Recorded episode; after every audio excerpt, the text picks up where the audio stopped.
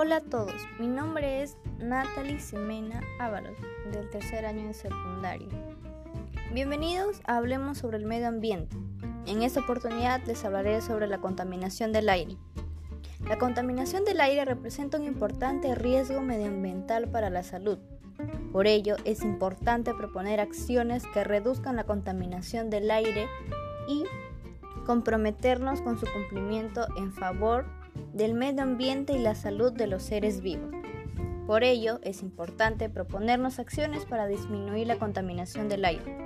Por ejemplo, en vez de hacer uso de un auto o un ómnibus, es preferible caminar o manejar bicicleta para trasladarse de un lugar a otro.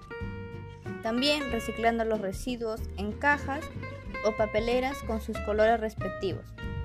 Y también evitar la quema de basura, ya que contribuirás a aumentar la contaminación del aire.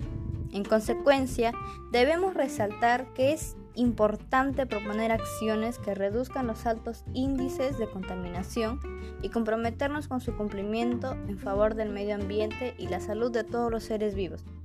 Darles muchas gracias a todas las personas que han escuchado y recuerden, cada vez que reciclas le estás dando un poco más de vida al planeta.